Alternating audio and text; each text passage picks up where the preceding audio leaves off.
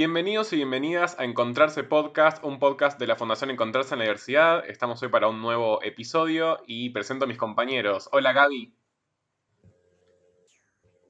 No se entendió si dijiste Gaby o Dani, así que me voy a dar por aludido y voy a pensar que me saludaste a mí. Y bueno, como ya dijiste Dani, tengo que decir hola Dani, ¿cómo estás? Muy bien, la verdad, muy emocionado por quién vamos a entrevistar hoy, quién vamos a hablar. y sí, tengo muchas ganas de, ver qué pasa. Y, Flor, ¿cómo estás? Hola Dani, bueno, hola al resto también. Yo también estoy muy emocionada, muy contenta por el programa de hoy. Saludo a Daniela, que además nos va a contar de qué se va a tratar este programa. Hola Dani. Hola Flor, hola chicos, ¿cómo están? Eh, bueno, sí, la verdad que estamos muy contentos eh, de este invitado que pudimos eh, convocar. Lo, traemos desde el exterior también, como ya estaremos haciendo en otros podcasts y como hicimos. en este caso, desde Chile nos está hablando Pascual Pichumba, nos va a empezar a hablar Pascual es un eh, integrante de la comunidad mapuche en Chile eh, y él está y siempre estuvo muy comprometido, su familia también, con los derechos de los pueblos indígenas y en especial de, los mapuches. Y bueno, la verdad que estamos muy interesados en este tema, en aprender de todo esto eh, y, bueno, y comentárselo a, a, la sociedad acá en Argentina, que conocemos, la verdad, muy poco sobre el tema, la mayoría de la gente. Y, bueno, la verdad que queremos eh, saludarte primero y, mm, Pascual, Toto, como vos prefieras que te digamos, eh, que sabemos que te dicen Toto.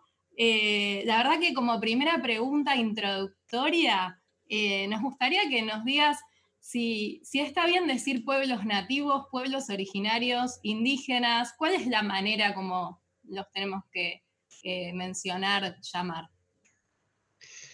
Bueno, primero, hola chicos, hola a cada uno de ustedes, también a, sus auditores. Y si me lo permiten, puedo saludar eh, en el Mapuzungún, que es nuestro idioma mapuche, para ver si tienen algunos auditores mapuche por ahí Así que Mari Mari, Pulamien, Pupeñi, Compuche, eh, Pascual Pichún, eh, Ngulumapu Tugun, eh, Ayukulen, Tan Tamun, Tufachi Pichitragun, Mulelu, Tufachi Chemmeu. Saludo, abrazo a cada uno de ustedes que estén escuchando por ahí. Eh, como me presentaba Daniela, yo soy Pascual y estoy acá en, en Ngulumapu, en la parte oeste del territorio mapuche. Y, acá estamos para, bueno, comentar con respecto a, digamos, la situación que vivimos no solamente las comunidades mapuches, sino que los pueblos originarios en general en, el, en este continente que muchas veces nos niega, ¿no? Así que eh, gracias por la invitación, chicos, a cada uno de ustedes. va a ser un bonito, esperemos, Espero que poder estar a la altura de, esta invitación. Y, bueno, ¿eh? muy bien. ¿eh? Me parece una linda consigna antes de, que respondas la, pregunta de Dani, de que si tenemos a alguien que haya entendido ese saludo, nos comente y nos diga qué dijiste o, te quiera responder a vos, me parece una más que buena consigna. Sí, sí, que, así que ahí vamos a estar con el, con el mate virtual aquí. Eh, bueno, con la primera pregunta que me, que me planteaba Daniela, eh, eh, bueno, es complejo porque eh, generalmente los conceptos que se han utilizado para denominarnos nosotros los pueblos originarios siempre han tenido una, cierta carga de, digamos, de una, carga de negación, ¿no es cierto?, de medio también de, mm, digamos, de discriminación constantemente se ha utilizado varios conceptos. Primero, eh, de, la consideración de lo indígena como, como algo, algo, como decirlo, reducido solamente al tema como del desplazamiento eh, que, se ha, que se ha vivido, Creo que de ahí también se entiende, por ejemplo, los conceptos como indígena o mm, indio, ¿no es cierto?, con harta carga en, en términos peyorativos, digamos, y, eso influyó también en la, en la, digamos, la formación de, de, cada sociedad, tanto argentina, chilena, de los distintos países de este, de este continente. Nosotros a partir de, lo, de la conmemoración de los 500 años, que fue en, en, el 1992, que fue cuando se, digamos, se conmemoran los 500 años del supuesto descubrimiento de América eh, por parte de, de, los europeos. Eh, eh, también hay, hay una, una, cierta evolución en el sentido de, de, nosotros mismos, cómo, cómo considerarnos y cómo plantearnos también ante la sociedad.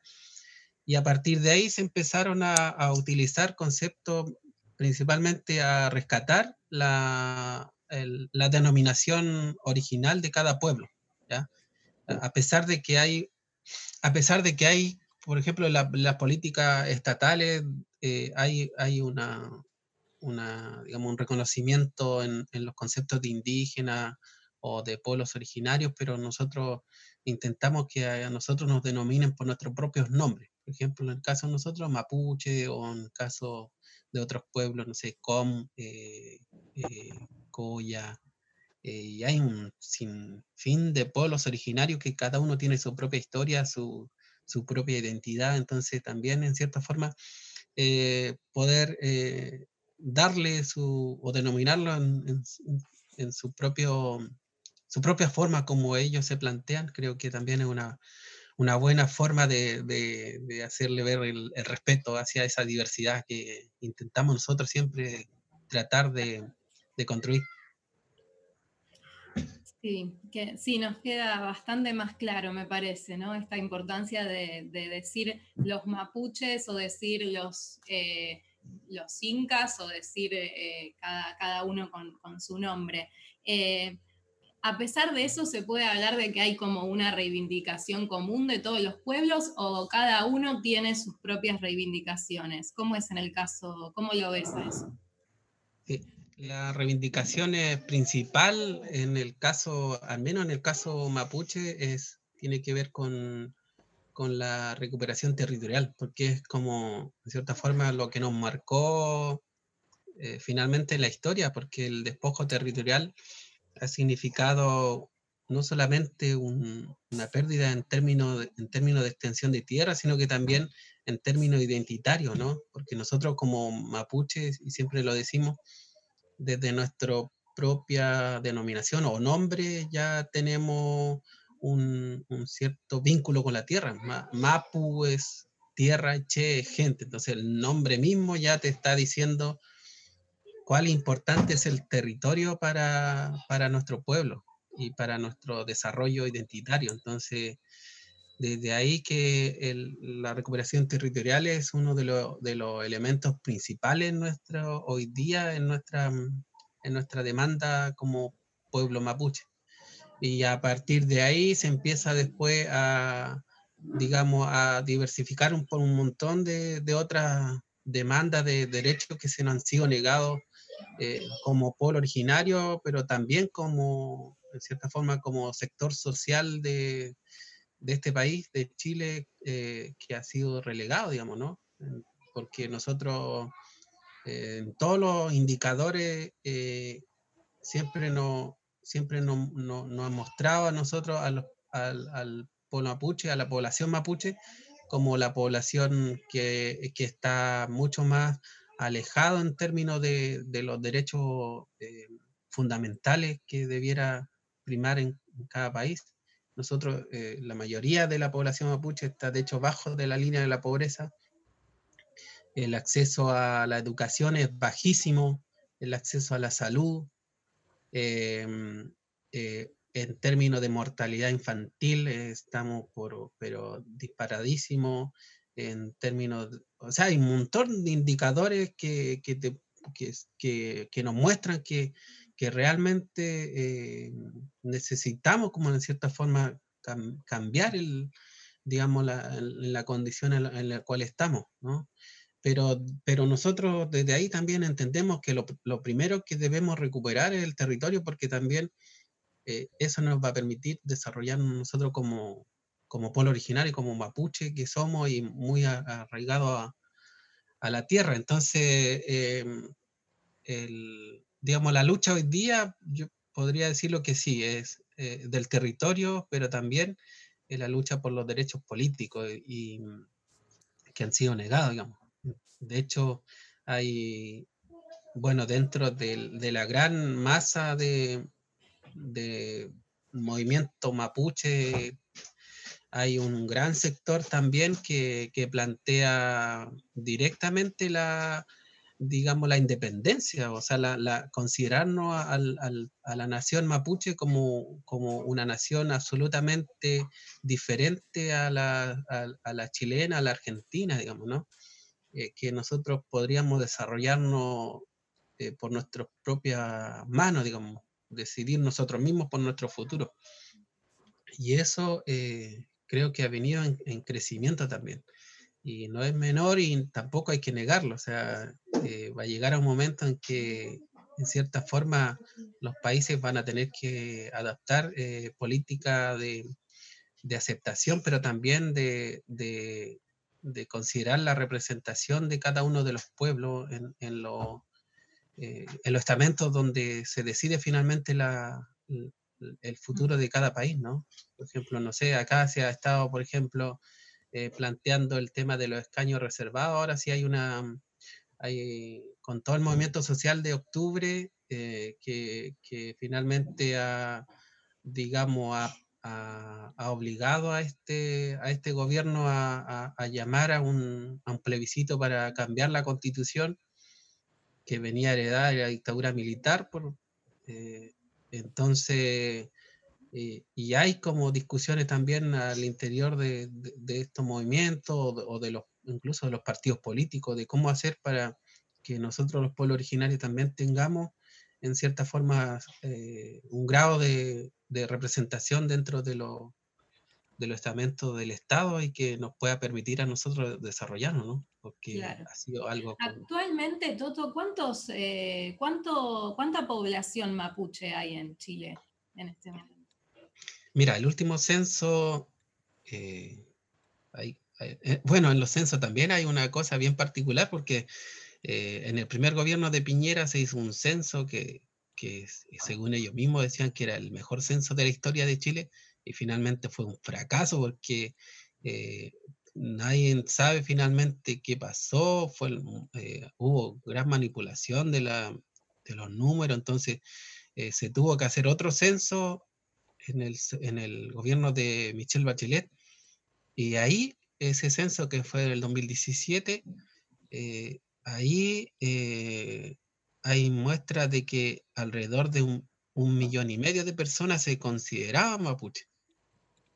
Eh, en todo el país. Del total de la población, imagínate que Chile tiene 18 millones de habitantes, entonces ya un millón y medio que se considera, y solamente mapuche, ya es alto. Y, y más los otros pueblos, o sea, eh, en Chile, a pesar de su de, de, esta idiosincrasia que ha intentado históricamente plantearse como un país europeo, eh, entonces, y negando la existencia de los pueblos originarios. Sin embargo, eh, en los índices de, medición muestra de que hay un alto porcentaje de población mapuche. Pero esa población mapuche también se...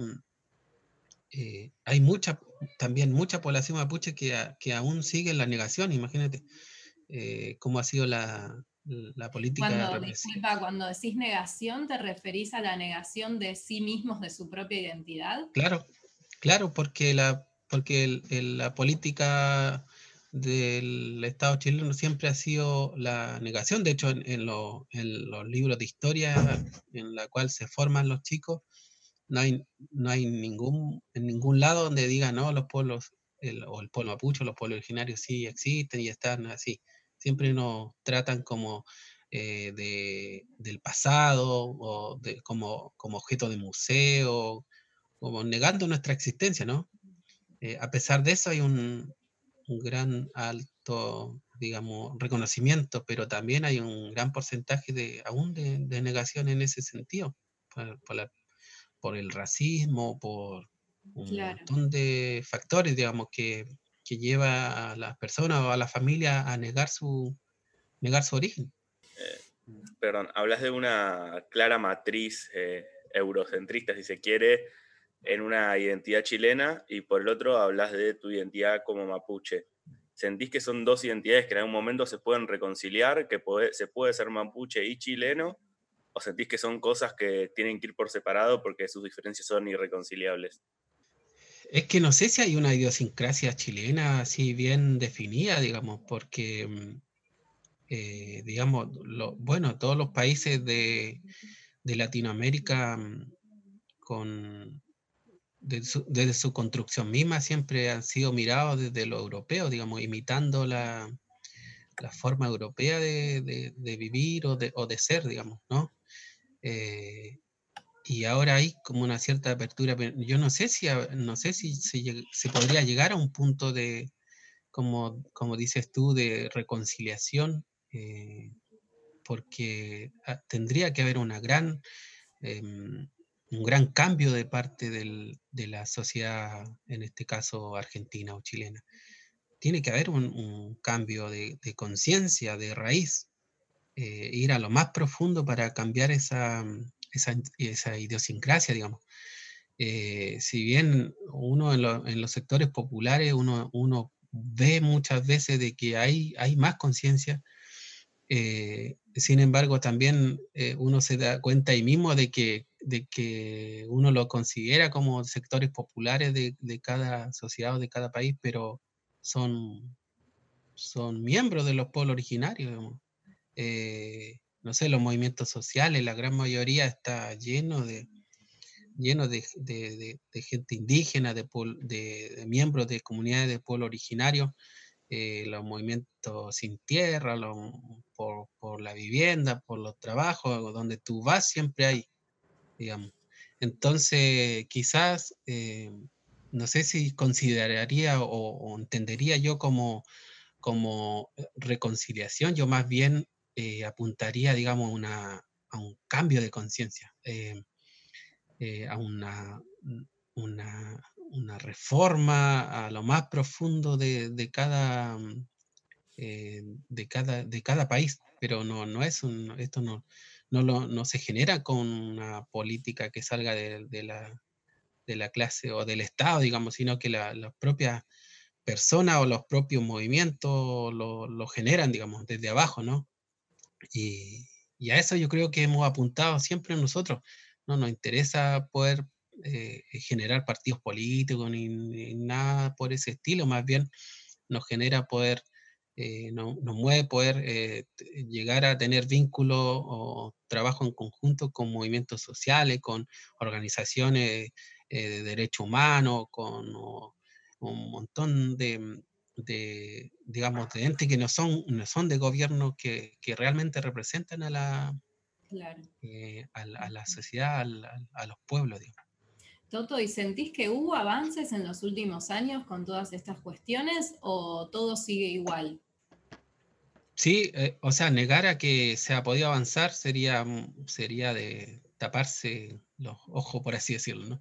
O intentar tapar el dedo con un sol, pero eh, sí ha habido avances de, desde, desde el hecho histórico que le comentaba al principio de la conmemoración de los 500 años, a partir de ahí ha habido eh, gran avance en términos de, digamos, de, obligar en cierta forma a los, estados, a los países, a, generar ciertas políticas que obviamente son mínimas y son, son escasas, pero sí ha habido avances. Pero yo creo que el avance principal lo hemos visto nosotros al, al, interior mismo de, de, nosotros mismos, de los pueblos originarios.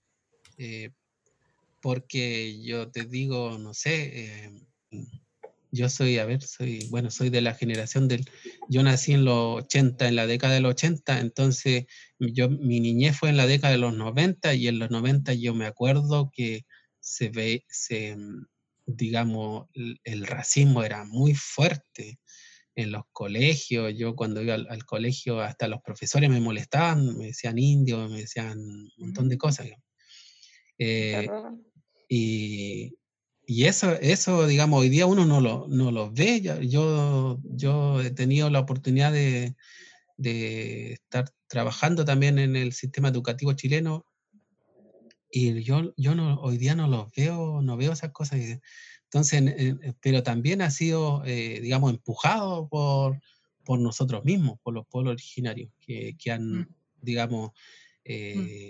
Eh, han, han, sabido fortalecerse identitariamente y eso mismo ha significado que nosotros, los jóvenes hoy día y la gran mayoría de los chicos, no sientan vergüenza, más bien se sientan orgullosos de la historia de sus pueblos. Eso ha sido realmente yo creo que el, avance principal en todo este tiempo. Pascual, tengo una consulta, perdón, no sé si Dani quería preguntarte algo. No, no, dale, dale, Flor, tranqui. Sobre esto que decías de la escuela, me interesó mucho cuando dijiste algo de que en las escuelas se suele ver a la comunidad mapuche como algo de la historia, como algo del, pasado.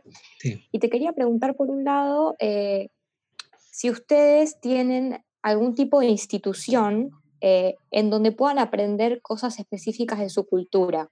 Porque claramente, como vos decís, en las escuelas no se enseñan ese tipo de cosas. Y mi, pregunta era si tienen un lugar donde poder aprenderlo. La lengua, la cultura, todo. Sí, eh, hay varios eh, trabajos que se han tratado de impulsar por la preocupación igual, porque eh, de hecho, había un, estudio que salió el año pasado que, nos interpelaba igual un poco a nosotros como mapuche, digamos, porque nos decía ya, si, no se, si no se plantean trabajos eh, fuertes en términos de la recuperación de la lengua, por ejemplo, de aquí a, incluso nos decían, de aquí a 5 o 10 años va a estar en peligro el, el la lengua, nuestro, nuestro idioma, digamos y, así, bueno, ah, de hecho hay, hay, hay, estudios que dicen que cada cierto tiempo, creo que cada cierto día mueren cuántas lenguas indígenas en el mundo. Y nosotros también estamos, estamos en peligro, digamos, el, el Mapuzungún está en peligro en ese sentido. Y principalmente trabajo de, gente joven que ha empezado a, generar espacios de, digamos, de autoeducación, eh, porque mm, de parte del Estado no hay políticas, pero, pero son mínimas y son, mm, digamos, no, no sirven mucho. Y, y, de la familia tampoco, porque estamos eh, totalmente también eh, cruzados, digamos, por un montón de cosas, no sé, la televisión, la radio, entonces que no, no, no nos permiten, digamos, poder desarrollar nuestra lengua, ¿no? Eh, nuestro Mapuzungún. Y a partir de ahí, hará unos cinco años más o menos, empezaron a plantear varios trabajos. De hecho, se hacen eh, eh, internados lingüísticos que le, que le llaman algunos, hay varios, y que son trabajo autónomo de, principalmente de chicos estudiantes universitarios que, que se van en los veranos, em, se juntan, no sé, un, un mes entero eh, y a, experimentar con el Mapuzungún, eh, hacer campamento eh, y hablar Mapuzungún, o sea, porque el, digamos, la gran barrera que, hay es que mucha juventud de nosotros entendemos perfectamente, pero, pero dado el, clima de racismo que en cual no, en cual vivimos por mucho tiempo, como que nos dejó bloqueado en cierta forma poder hablarlo. Entonces, a partir de ahí se han venido planteando trabajos de, claro, de, de, soltar, digamos, de soltar la lengua, decir, ¿no? Mm.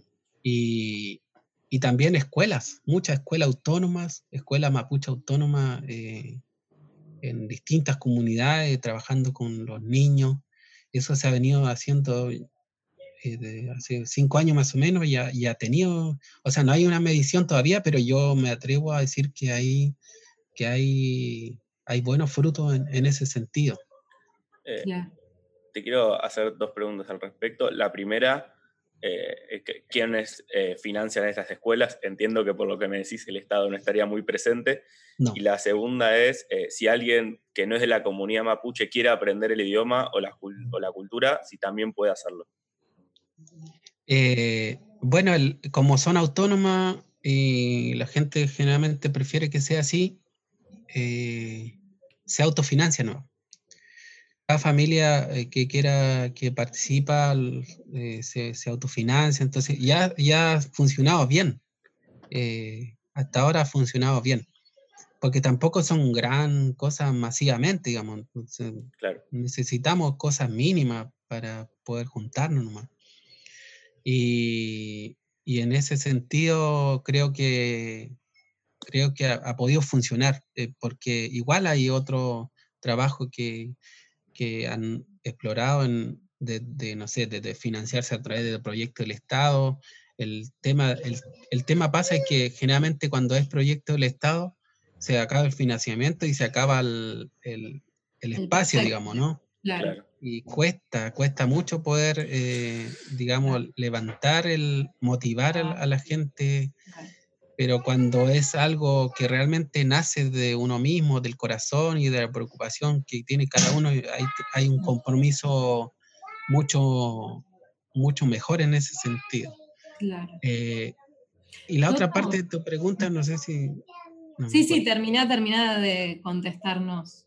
Eh, ¿Cuál era la otra parte de la pregunta, eh, Gaby? no, que si alguien que no es de la comunidad mapuche quisiera ah, aprender ah, o, el idioma o la cultura, sí puede hacerlo. Claro, eh, sí, siempre está abierta. De hecho, eh, en todas las escuelas siempre son, son abiertas, en realidad. O sea, hay cierto control mínimo para que funcione, pero generalmente las escuelas son abiertas y, son, em, digamos, pensados también para la integración, porque nosotros igual entendemos de que mientras haya más gente hablando en Mapuzungún, este se haber fortalecido mucho más. Así que ahí estamos. La gente del resto de la sociedad, perdona que te interrumpí, ¿ustedes ven que se interese por, también por aprender de la cultura de, mapuche? Eh, ¿O generalmente es más bien, eh, digamos, los, los, que participan son eh, de ustedes mismos, digamos, para reforzar la identidad y transmitirla y demás? Sí, hay, hay gente que se interesa. Eh, yo creo que hay harta gente, eh, familia, muy interesada, pero el objetivo, el objetivo es, que sea un trabajo dirigido a, la, a los mapuches. Claro. Eh, y hay gente, sí, que se compromete realmente y, y, logra, de hecho, gente que no es mapuche y que sabe y que entiende y nosotros igual lo vemos como un elemento positivo en, e, ese sentido porque ayuda, digamos. Eh, pero, pero la intención no está en, enseñarle o fortalecer el, el Mapuzungún a, esa familia que, digamos que... De afuera, digamos. Claro, que su, que su interés, eh, digamos, va por, por otro lado, quizás por simpatía, quizás por bueno, no sabría decir cuáles son los intereses, pero, o sea, sí, ahí por ahí positivo. ¿no? claro, intereses positivos. Claro. Intereses positivos, eh, pero el interés nuestro eh, es por, digamos, fortalecer algo que es nuestro, identitario. Ahí está la, un poco, en cierta forma, la diferencia. Si la otra familia se logra integrar y, y, poder eh, e, ellos a partir de ahí eh, eh, acercarse o incluso considerarse mapuche, nosotros absolutamente bienvenidos, digamos. ¿no? Y ha pasado, ha pasado. Em, están a lo, digamos, a lo largo de todo Chile. Chile es como del otro lado de la cordillera nuestra. Claro. Eh, ¿Hay mapuches a lo largo de todo el territorio chileno o están más bien en algún sector? Em, bueno, originariamente nosotros somos de acá del sur. Eh, nuestro territorio ancestral eh, abarcaba desde Santiago al sur hasta Chiloé, más o menos. así como en Argentina desde el sur de Buenos Aires hasta la Patagonia, digamos. Eh, y ahora sí, o sea, con hay, hay familias que, no sé, que desde Arica, yo creo que en, todo el país hay mapuche ahora, pero eh, ancestralmente nuestro territorio se circunscribe acá. Y, la, y eso igual llama un poco la atención porque eh, la, gran población mapuche vive en Santiago, en la ciudad de ah, Santiago. Eh, pero eso tiene una explicación también histórica, digamos, política histórica. Pasa que eh, en la dictadura militar, cuando se implanta este modelo neoliberal, una de las industrias que más creció y que fue, digamos, em, eh, apoyada por la dictadura militar fue la industria forestal. Eh, y, dónde se instaló esa industria forestal? En territorio mapuche, en las comunidades, eh, quitando territorio a las comunidades. entonces, llegó a esta industria donde prácticamente es un desierto verde, le decimos nosotros, donde no hay nada más que, que monocultivos de, pino y eucalipto. Y eso significó que la economía de la familia mapuche eh, se, viera eh, absolutamente eh, quebrada, digamos. Y la gran población de jóvenes de esa época se tuvo que emigrar por la necesidad a vivir a la, a las grandes ciudades, a las periferias de las ciudades, a, trabajar eh, eh, de asesoras de hogar, de, nana, eh, limpiando casa, como mozo, la gran mayoría, o como panadero. Entonces se fue una gran cantidad de población mapuche en esa época de los 80, 90, y que y que después hizo familia en Santiago y, y esas familias finalmente terminaron quedándose. Y hoy día también eh, eso, eso, digamos, eh, repercute en que la gran población eh, de individuos mapuches vive en Santiago. Pero la gran, la gran cantidad de comunidades mapuches están en la región de la Araucanía. Que sería el como, Claro, eso es el sur, Temuco. Temuco, la zona de Temuco, esos lados. Te, te, voy a llevar a un lugar quizás completamente diferente del que venimos hablando, pero hoy en día quizás hay una agenda joven, por lo menos en, el imaginario, que es hablar de, la homosexualidad, del aborto, eh, de las diferentes temáticas de género. Dentro de, de la comunidad mapuche, ¿esto es algo que está en agenda? ¿Es algo que no se habla?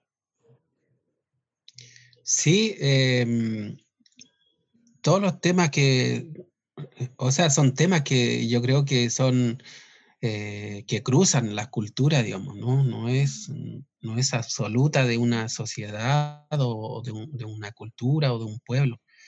Son, son cosas que, que son transversales. Y en ese sentido nosotros también eh, nos ha interpelado, digamos, en, cierta forma a, poder tener estas discusiones también al interior de nosotros mismos.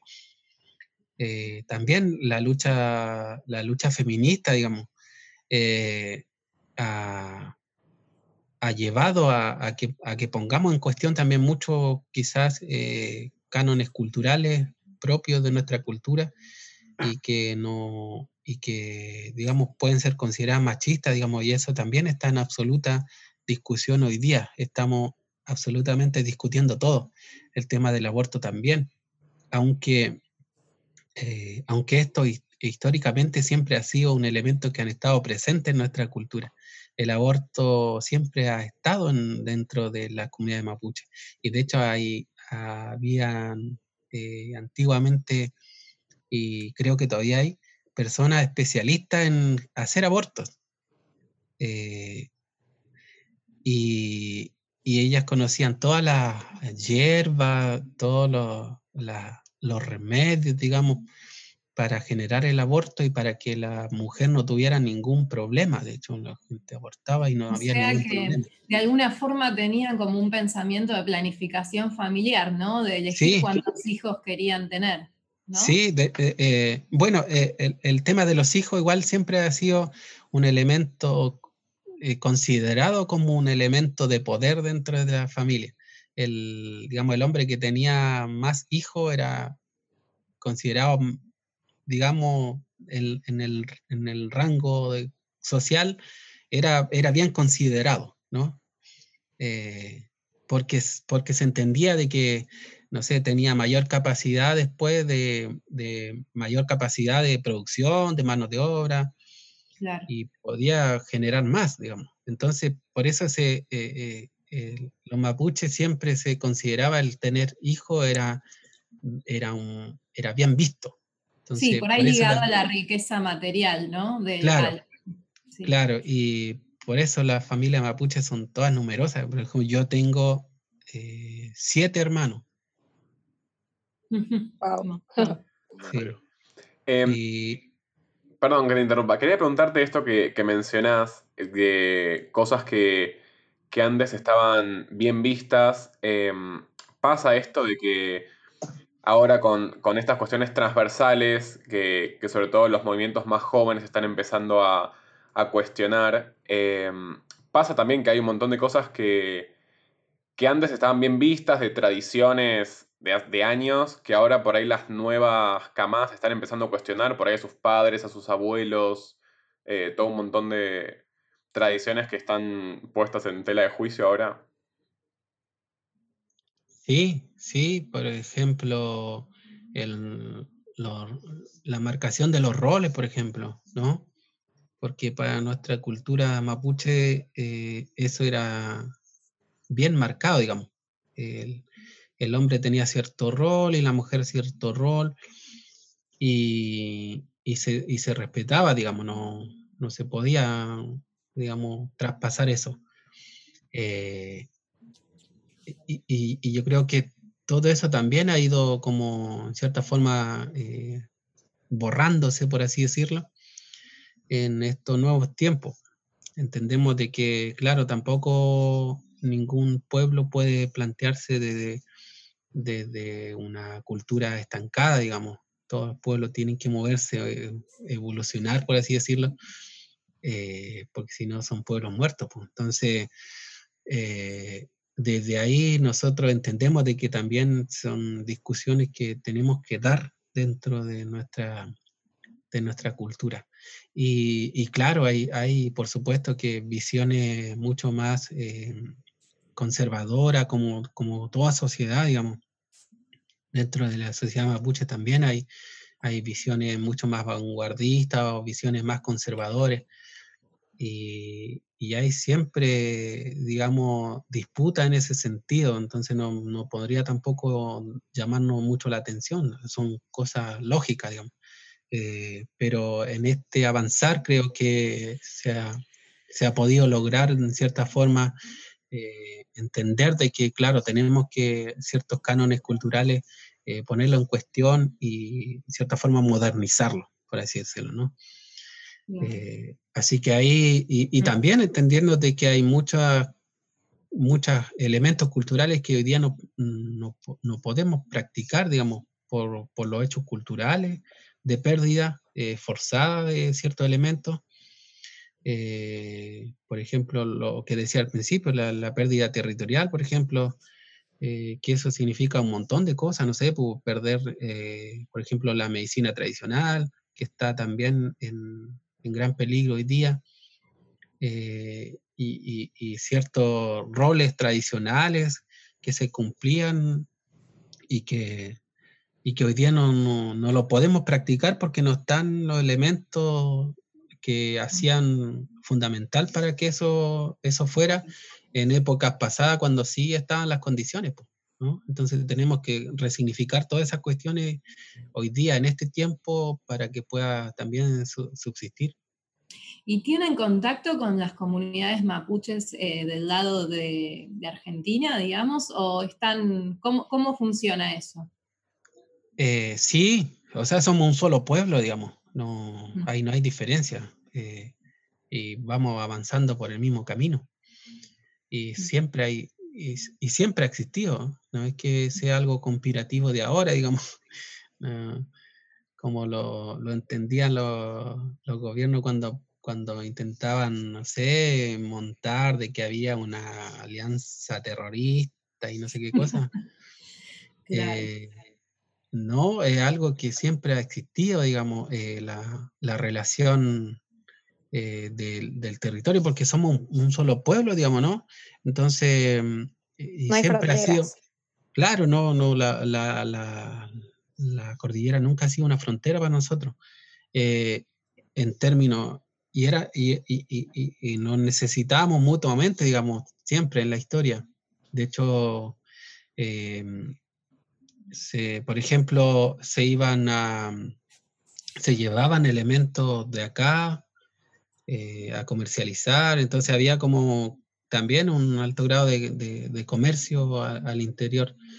Y eso se ha practicado siempre, digamos. Eh, y antes, no sé, pues hay, historia, por ejemplo, de grandes caciques o loncos de esta zona que mandaban a su hijo a formarse allá con Calfucura y así viceversa, digamos. Eh, entonces, eh, yo creo que hay que entender de que el, el, pueblo mapuche está sobre los estados chilenos argentinos. Y en ese sentido yo creo que no hay ninguna diferencia. Mm. Em, Toto, antes de cerrar el podcast, me gustaría que nos cuentes que eh, sabemos que aparte de ser un militante activista por los derechos eh, del pueblo mapuche, em, de, las comunidades, em, que, bueno, aparte, relacionado con eso, te empezaste a meter en la música y estás, tenés una banda y haces eh, cumbia mapuche y hacen otros géneros más. Contanos un poquito cómo fue eso y, eh, cómo viene ese desarrollo. Sí, eh, bueno, en realidad siempre ha estado la música presente en mi vida, no sé por qué, pero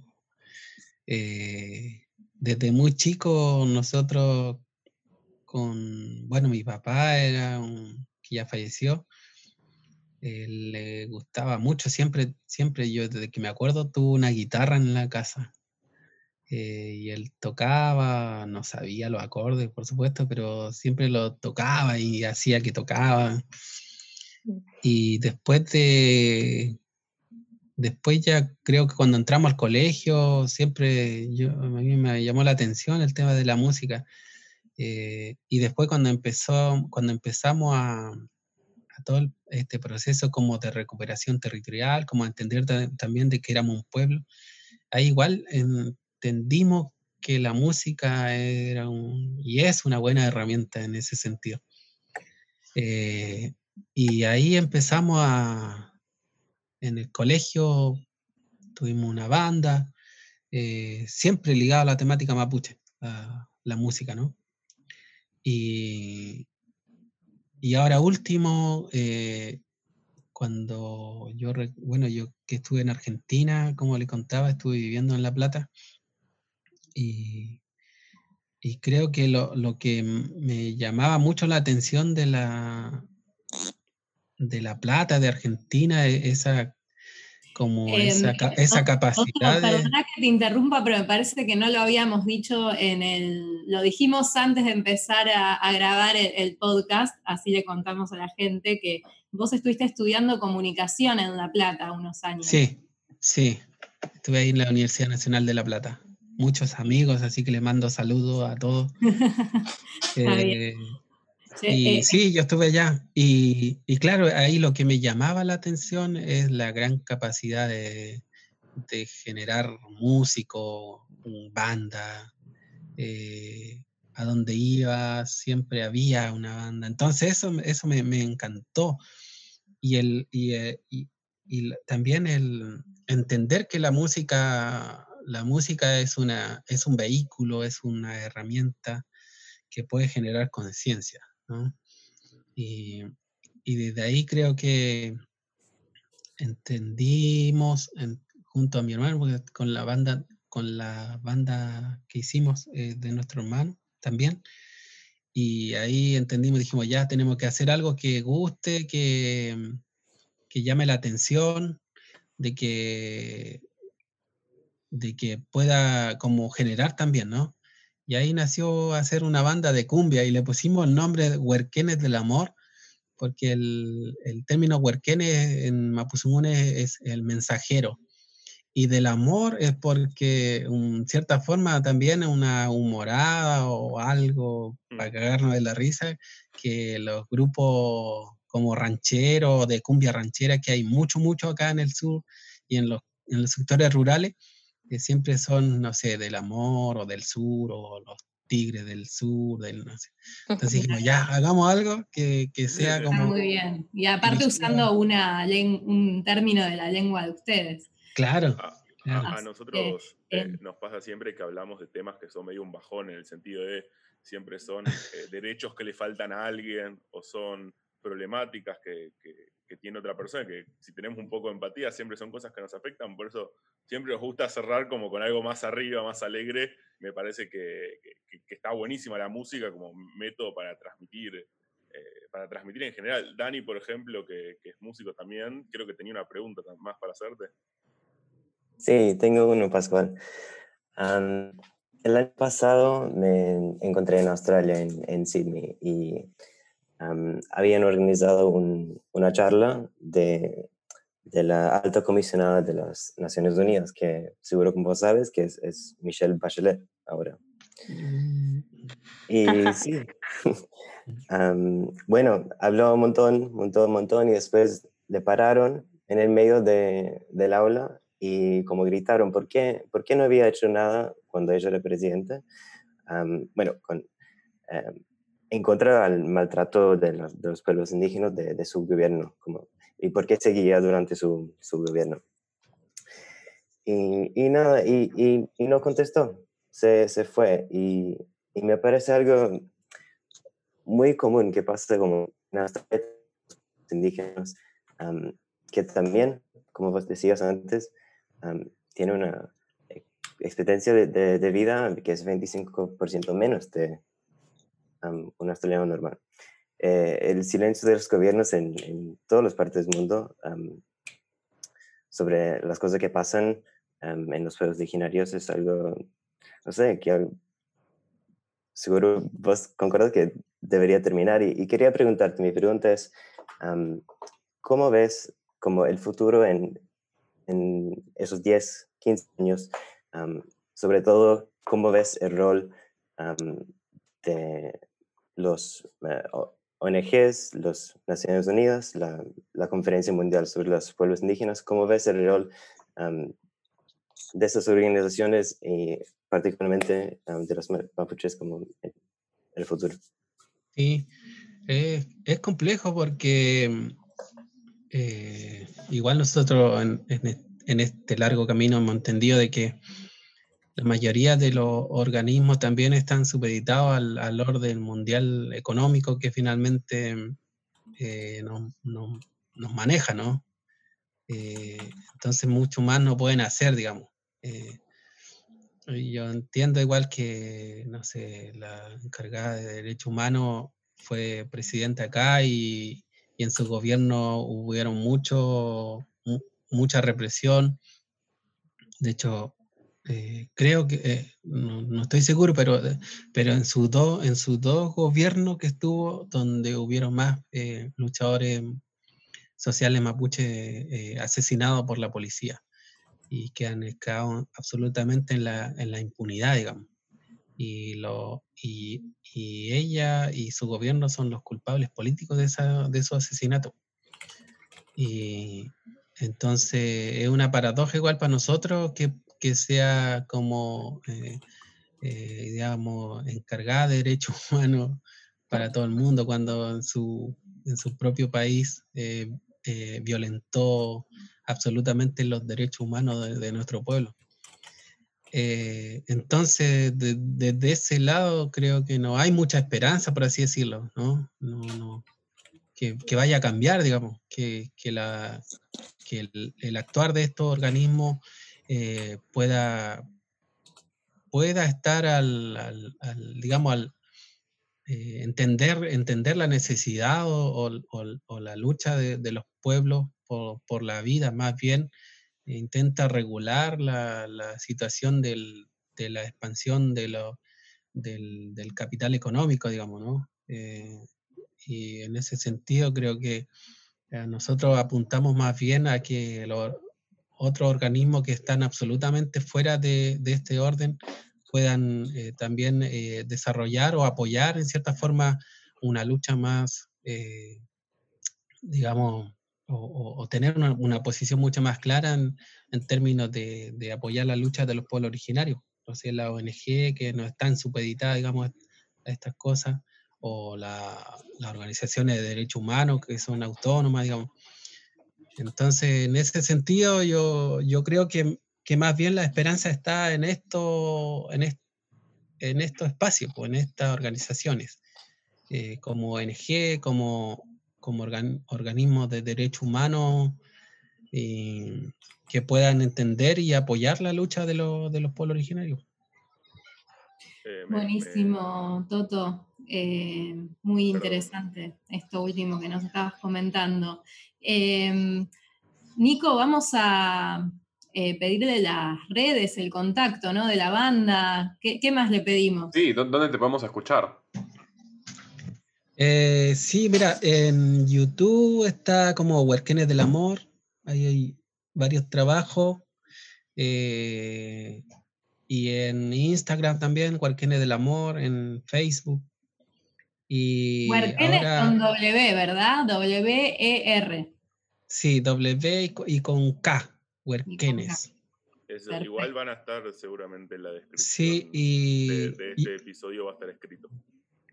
Y ahora último estamos subiendo eh, trabajo en estudios que estuvimos trabajando con con una banda bien conocida acá en Chile que son de cumbia, que es Santa Feria. Eh, y los chicos son, son, son muy buena onda porque además ellos nos invitaron al, al Lola Palusa cuando estuvieron Lola Palusa. Estuvimos haciendo un tema con ellos, un tema nuestro que ellos lo reversionaron y lo hicimos en el Lola Palusa, así que fue mágico Qué, qué, qué, bueno estar en ese escenario, ¿no? Sí, yo creo que nunca más, pero es cosa gigante. mucha gente. Sí, mucha gente, y, pero lo interesante es que, digamos, a ese espacio va, van jóvenes que generalmente no, no comparten otro, otro espacio donde, no sé, no, nos movemos nosotros generalmente, que es como una especie más militante, ¿no? Eh, acá van gente que va va a disfrutar, va a la fiesta y... Sí, sí. Le dio publicidad, ¿no? Le dio publicidad a la causa mapuche. Acto, sí, mucho. Y, que podamos llevarle un tema con... Y, encima un tema pesado en términos de, en términos de contenido, digamos, tirando toda la, toda la chaya, digamos. Y, y absolutamente buena recepción. Yo creo que eso da esperanza que, que la juventud es el motor de cambio de este país. Esperemos que lo que comenzó en octubre, el 18 de octubre acá en Chile, podamos eh, luego poder darle una continuidad y que este país realmente cambie, cambie de, realmente de raíz. Bueno, muchísimas gracias, Toto. no sé si Dani, ¿eh? Sí, dale, dale, Gaby. Antes de cerrar, Nico, te pido que des nuestras eh, redes, porque si nosotros no nos hacemos autobombo, ¿quién lo va a hacer? Por supuesto. Nos pueden buscar en Facebook, Encontrarse en la Diversidad, Instagram y Twitter, arroba fund encontrarse, página web en ladiversidad.org.ar y el mail info arroba en ladiversidad.org.ar. Ahora sí, Danito, tuyo. Sí, bueno, nada, te queremos agradecer muchísimo, Toto, por este tiempo en el que compartimos con vos y nos eh, informamos bastante más sobre todas estas cuestiones que atañan a, las comunidades mapuches y a un derecho histórico que ustedes vienen reivindicando y esperemos poder eh, colaborar eh, no solo con esa causa, sino también con, con que la sociedad en general pueda ser más eh, respetuosa de, todos los estereotipos, eh, digamos, negativos que uno pueda estar ayudando para, difundir esta cultura. Y, Eh, bueno, no sé si alguno de ustedes, chicos, tiene algo más para, para comentar de toda esta charla que, que tuvimos con me, él. A mí me parece un muy bonito momento para, para agradecerle de vuelta a Pascual por, por su tiempo eh, y para despedirnos hasta el próximo podcast. Muchas gracias. Gracias. Gracias. Buenísimo. Gracias, Toto. Gracias a ustedes, chicos, y un abrazo.